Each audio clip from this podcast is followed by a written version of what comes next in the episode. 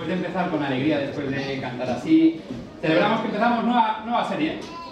Vamos a hablar de Christ, Christfulness. No sé si, si lo he dicho bien en inglés. ¿Lo he dicho bien, Tim? Sí, bien, perfecto. ¿Por qué? Porque, bueno, se está poniendo de moda, ¿no? Esto de meditar, de trascender, de... de todo, todo este rollo que, que al final viene de unas filosofías súper antiguas. Y el cristianismo no es menos. El cristianismo en realidad es una continuación de la religión que la Biblia propone y también existen momentos para meditar, para descansar, para trascender.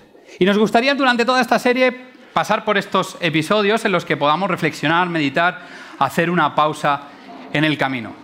Y como decía Marta, que hay eh, personas que se levantan a las 5 de la mañana para hacer todo esto, también hay personas que están deseando jubilarse ya. Y muchos de nosotros, o algunos incluso con 20, 21 años, ya están pensando en la jubilación. Y cuando tú piensas en la jubilación, piensas como ese momento en el que dices, tendré todo el tiempo del mundo para hacer lo que realmente me gusta y me apetece. Así que algunos probablemente cuando estáis eh, observando en el futuro en vuestra mente, imaginando, proyectando el futuro de vuestra jubilación, seguramente concebís el, el viajar, ¿no? El cuando sea cuando esté jubilado, cuando ya no tenga que vivir para trabajar, cuando pueda disfrutar de la vida, podré viajar, podré conocer esos lugares tan exóticos, tan impresionantes que no he podido conocer durante toda mi vida. Algunos están pensando en la jubilación, a algunos les llega antes incluso el poder cuidar de, de los bebés, de esos nietos que algunos a veces no hemos podido disfrutar de los hijos por el trabajo, pero cuando uno es abuelo o abuela, resulta que no tiene que trabajar y puede dedicarse a esos bebés que cuidar, que proteger, que, bueno, que pasar tiempo con ellos. Otros quizá tenéis miles de libros que leer. Lleváis toda la vida leyendo eh, libros, pero siempre os falta tiempo, para aquellos que nos gusta leer, nos falta tiempo para leer todos los libros que queremos. Y quizás observamos la jubilación como ese momento en el que dices, no tengo nada que hacer y puedo leer. O quizás eres como yo y con una chimenea tienes suficiente para pasar todos los días de tu jubilación haciendo lo que quieras. Yo creo que los jóvenes de hoy en día, cuando se jubilen, espero que exista algo parecido a Netflix, porque si no, va a ser una jubilación muy aburrida para vosotros, todo lo que no sea en una pantalla electrónica. Pero yo no sé si tú te has preguntado alguna vez por qué vivimos con la sensación de que nos falta el tiempo. ¿Por qué vivimos una vida en la que sentimos que hay algo más importante por hacer? Hay en economía una parábola, se llama la parábola del pescador y voy a intentar resumirla. Es la parábola de un hombre mexicano tranquilamente con su poncho y su gorro tumbado en la, orilla de la playa y llega un turista americano y después de entablar conversación con este turista, eh, el turista con el, con el hombre mexicano, le pregunta, ¿y a qué te dedicas? Y dice, pues yo soy pescador. El turista sorprendido dice, anda, un trabajo súper duro, ¿cuántas horas le tienes que dedicar? Muchas horas. El turista, el, hombre mexicano dice, sí, sí, trabajo un montón de horas, la verdad, es un trabajo bastante duro. Dice, así, entonces, ¿cuántas horas trabajas al día? Dice, bueno, yo trabajo unas dos, tres horas al día pescando. El turista americano casi se enfada y dice, pero ¿cómo es posible? ¿Con dos o tres horas? ¿Por qué no trabajas más? Y dice el, mexicano, ¿y para qué voy a trabajar más? Dice, bueno, porque ¿qué haces con el resto del tiempo? Mexicano se queda pensando y dice, a ver, yo me levanto tarde, Juego con mis hijos, como, duermo la siesta con mi mujer y por la tarde me voy a tomar unas cervezas sin alcohol con, con mis compañeros, con mis amigos, con mis compadres y así cada día. Y dicen, pero vamos, vamos a ver, si trabajas más, podrás ganar más dinero. Y el mexicano dice, ¿y para qué? Bueno, pues si ganas más dinero, podrás comprarte un barco más grande y seguir ganando más dinero. Y el mexicano dice, ¿y para qué? Dice, bueno, porque si ganas más dinero podrás abrir una factoría y producir mucho más. Y el mexicano dice, ¿para qué? Dice, pues no sé, montas una delegación en el Distrito Federal de México. ¿Y para qué? Dice, bueno, pues podrías abrir también oficinas en Estados Unidos y en Europa y ganar aún más dinero. El mexicano dice, ¿para qué? Bueno, las acciones de tu empresa cotizarían en bolsa. ¿Y para qué? Bueno, pues porque serías inmensamente rico. ¿Y para qué? Bueno, qué sé yo, con 65 o 70 años podrás volver a este pueblo, levantarte tarde, jugar con tus nietos, comer, dormir la siesta con tu mujer y el atardecer tomar unas cervezas con tus amigos. Y este es el estilo de vida que nosotros planteamos. Vivimos trabajando, vivimos obsesionados con ganar dinero, vivimos en ansiedad por intentar algo que es disfrutar de la vida en un momento que muchas veces no nos llega. ¿Nunca te has planteado cuál es el sentido de la vida?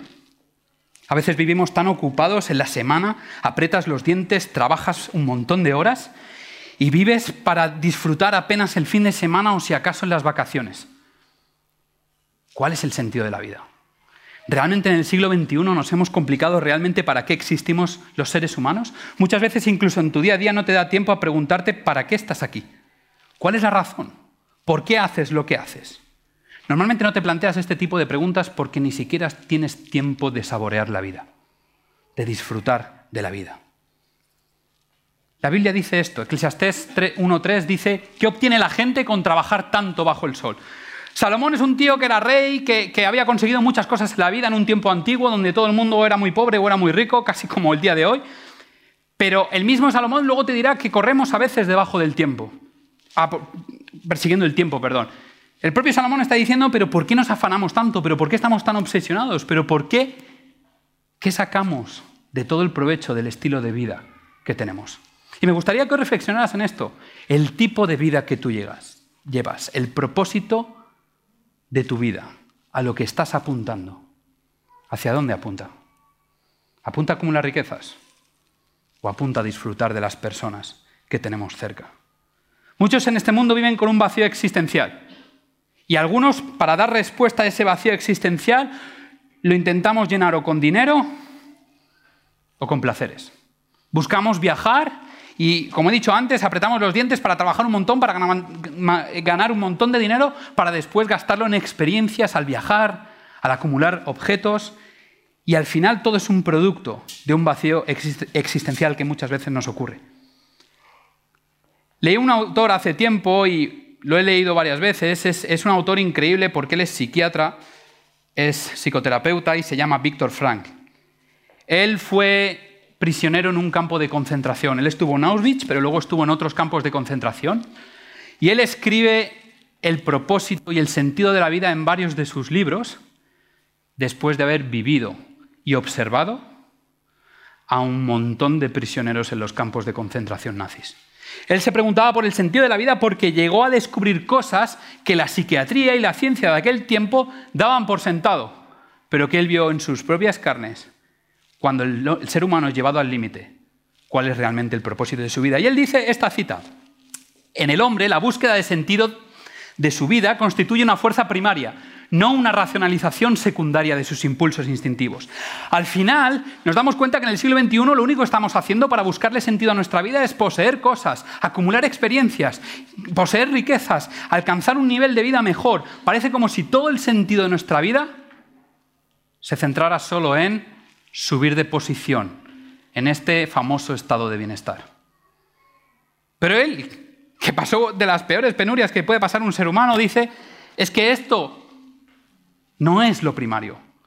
Esto es una racionalización secundaria que hemos hecho. Si tú no buscas el sentido de la vida como motor primario, tu vida va a ser vacía de sentido. Él concluyó, después de su experiencia, que la vida no se podía resumir en salvación o perdición, en mejor vida o peor vida, dependiendo de miles de variables al azar en tu existencia. Y esto está genial, porque al final no eres un número. Al final, él se da cuenta, un tío que sabe más que todos nosotros, un tío que controla, te está diciendo, es que la vida no es eso, porque una vida así no merece ser vivida. Una vida en la que tú eres un número, una vida en la que tú eres un cliente más, una vida en la que eres un producto más, no merece ser vivida.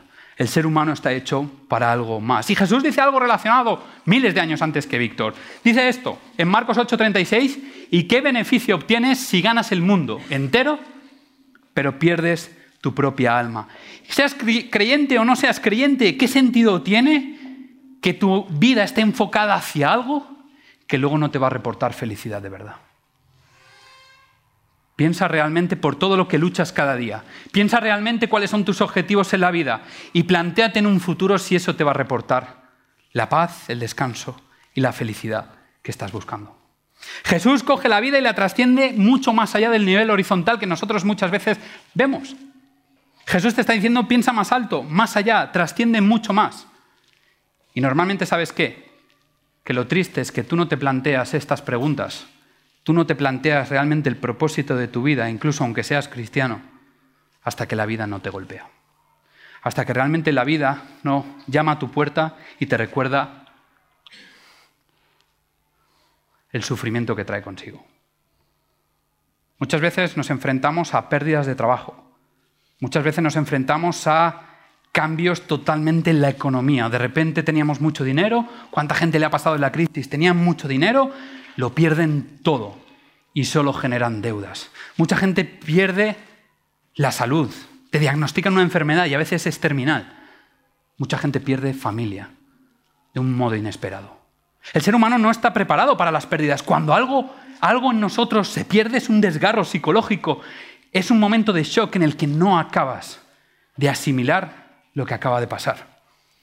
Jesús dice en Juan 11:21, pero antes de leerlo me gustaría explicarte el contexto por si no lo conoces. Jesús tenía un amigo, ¿vale? Tenía tres amigos que eran hermanos, Lázaro, Marta y María, un grupo de amigos como podía ser cualquier grupo de amigos tuyo. Y Jesús tenía ese grupo de amigos y Jesús un buen día se le acerca a alguien y le dice, Lázaro, tu amigo, al que tú quieres, se está muriendo. Jesús sigue, sigue, porque en aquella época no había BlaBlaCar, ni Uber, ni Cabify, entonces, ni taxi, ¿eh? para que nadie se enfade.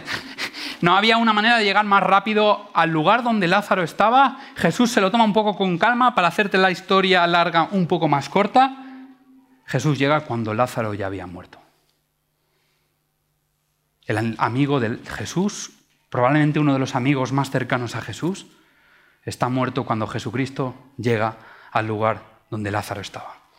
Y fíjate lo que Marta le dice a Jesús. Juan 11:21 dice, Marta le dijo a Jesús, Señor, si tan solo hubieras estado aquí, mi hermano no habría muerto. Pensamos que en nuestra vida estas cosas no pueden pasar si Dios está con nosotros. Tanto el que cree como el que no cree, como el que no sabe si cree, piensa que si Dios existe y es real, cuando está en tu vida no te puede pasar algo malo. Pensamos como Marta ante una tragedia, cuando algo me pasa, sé que si tú hubieses estado aquí, Dios, esto no habría pasado. Así que es totalmente comprensible casi el rencor cariñoso, porque al final era su amigo, pero la fe de Marta estaba puesta en Jesús y ella estaba convencida de que si Jesús hubiese estado a su lado, su hermano Lázaro no habría muerto. Pero fíjate lo que Jesús le dice en el capítulo 11, versículo 25, un poco más tarde, dice, yo soy la resurrección y la vida. El que cree en mí vivirá aún después de haber muerto. Cuando nos enfadamos con Dios porque creemos que no ha actuado en nuestra vida, no estamos viendo la imagen completa. No estamos viendo lo que Dios tiene preparado para nosotros. Cuando la tragedia llama a tu, a tu puerta, cuando la pérdida llega a tu vida, no eres consciente del plan que Jesús ha trazado a largo plazo.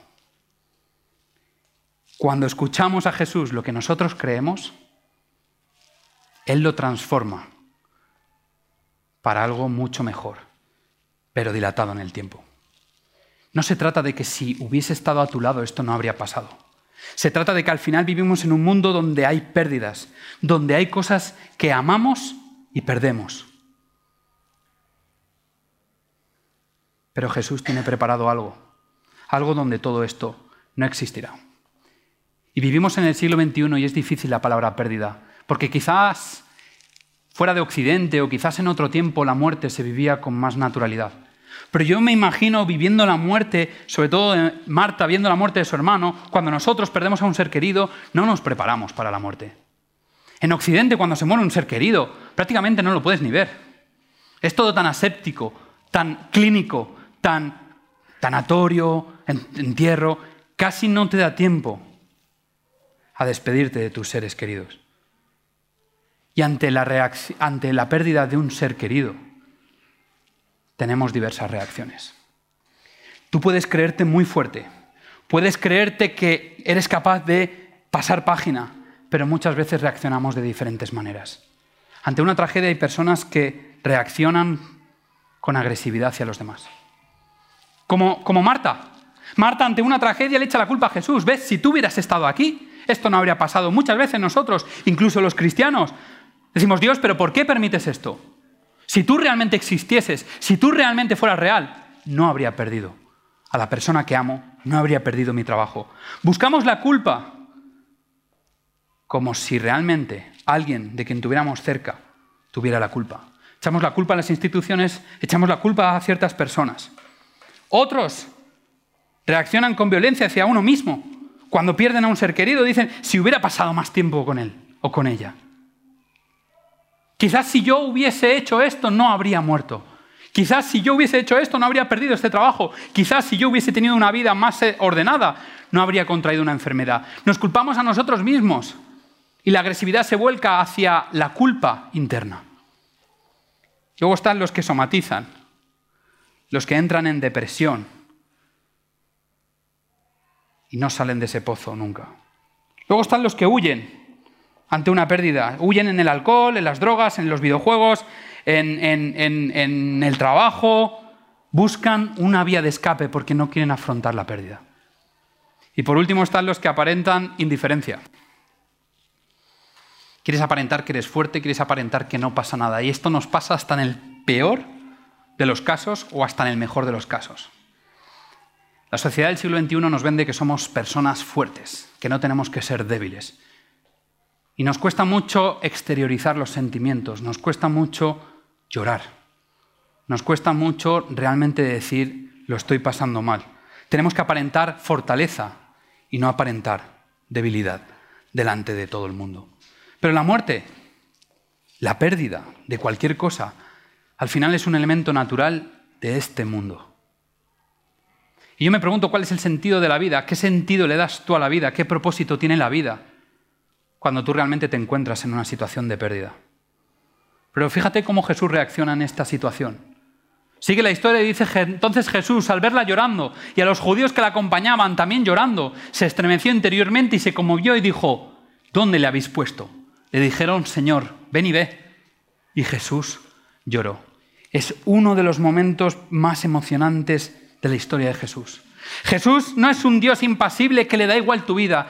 Jesús no es un Dios que no le importas nada. Jesús no es alguien a quien realmente lo que te pasa es algo mínimo para los problemas que tiene Él. Jesús es alguien que al ver llorar, al ver sufrir, se compadece tanto que Él es capaz de llorar contigo. Pero Jesús tiene un plan a pesar de saber que Jesús es la resurrección de la, vida y que Jesús tiene un plan para devolver a todos los que han creído en Él a la vida, Jesús es capaz de llorar porque sufre contigo. El mismo Jesús lloró y eso a mí me, me da el último punto que quiero, quiero darte esta mañana y es la esperanza. Hay muchos enfoques con respecto a la muerte, con respecto a la pérdida. Al final, si tú lo piensas en frío, ¿cuántos años vivimos en esta tierra? ¿70? ¿80? Si tienes suerte. Algunos viven menos. Algunos tienen la desgracia de morir muy jóvenes. Y mucha gente busca una explicación, mucha gente busca sentir la esperanza de alguna manera. Algunos creen que es la muerte es un trance que libera el espíritu, ya sea para la delicia eterna o sea para el tormento eterno. Otros creen que la muerte simplemente es un paso más hacia otra oportunidad de vivir de nuevo una vida en un ciclo prácticamente infinito. Pero luego hay otros que creen, que creemos, que el ser humano es un todo inseparable y que la muerte solo es una pausa para la existencia real que Dios ha preparado para ti. Dice Primera de Corintios 15, 21 y 22 lo siguiente. Dice así que tal como la muerte entró en el mundo por medio de un hombre, ahora la resurrección de los muertos ha comenzado por medio de otro hombre. Así como todos mueren porque todos pertenecemos a Adán, todos los que pertenecen a Cristo recibirán vida nueva. Esto es lo que Dios te está planteando. Dios te está diciendo el propósito de la vida es vivir esta vida sabiendo que la humanidad lleva en el ADN en morir. Es una realidad. Pero lo que tiene que quedar en tu mente es la esperanza de que lo que Jesús vino a hacer a este mundo es, al igual que es fácil morir, será natural y fácil vivir para siempre. Víctor Frank dijo esto también. en otro libro. El hombre, en último análisis, apunta por encima de sí mismo hacia algo que no es él mismo, hacia algo o alguien, hacia un sentido cuya plenitud hay que lograr, o hacia un semejante con quien uno se encuentra.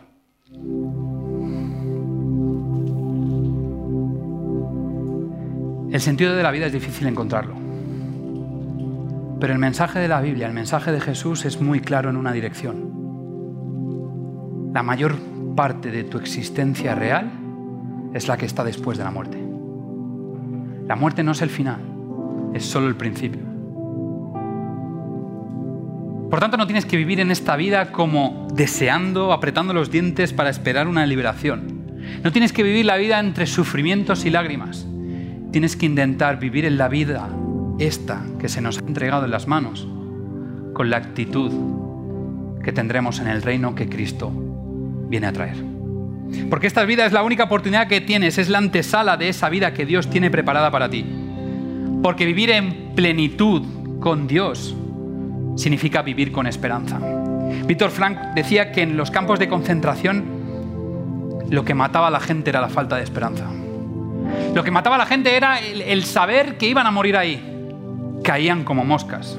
No utiliza esta frase literal, pero viene a decir esto. Cuanto menos esperanza, menos salida. Y yo me pregunto hoy, ¿el mundo cómo está? Ya no solo España. Es que miras Hong Kong, es que miras cualquier parte del mundo y cada vez en este mundo es más difícil encontrar la esperanza. La gente se está resignando a entregarse a las fuerzas políticas, entregarse a, las fuerzas poderosas, entregarse a la miseria, entregarse a la injusticia. El mundo se está acostumbrando y perdiendo la esperanza de que algo mejor podemos tener. Él contaba la historia de un amigo suyo que había tenido un sueño, prácticamente una premonición de que tal día como el 30 de marzo la guerra acabaría y ellos serían liberados. Dice que lo creía con tanta ansiedad, con tanta necesidad, que llegó el día 29. Contrajo una depresión, él lo describe como una depresión, como un, como un desmayo de fuerzas. Y en la noche del 29 murió porque vio que las expectativas de lo que él creía no se cumplían. Y yo sé que hoy es difícil creer, hoy es difícil creer en un Dios que aporta lo que nadie te promete que va a suceder. Y es que esto es real. Jesús volverá. Jesús te devolverá de los brazos de la muerte a tus seres queridos y los pondrá en tus brazos. Solo tienes que creer, solo tienes que realmente pensar que esto va a ocurrir. Jesús dice, Apocalipsis 21, 4, Él les secará toda lágrima de los ojos. No habrá más muerte, ni tristeza, ni llanto, ni dolor. Todas esas cosas ya no existirán más. Vive hoy esa eternidad. Vive hoy esa plenitud. Vive hoy esa esperanza real que sucederá. No le pongas fecha, porque será peor para ti pero vive convencido, convencida de que algún día Jesús volverá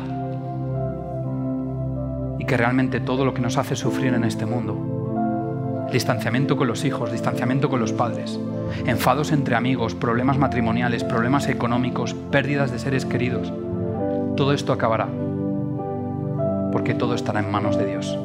Y Dios por fin podrá darte la vida que Él siempre quiso desde el principio. Déjame que ore por, por ti, así como estás. Querido Padre, Señor, muchas gracias.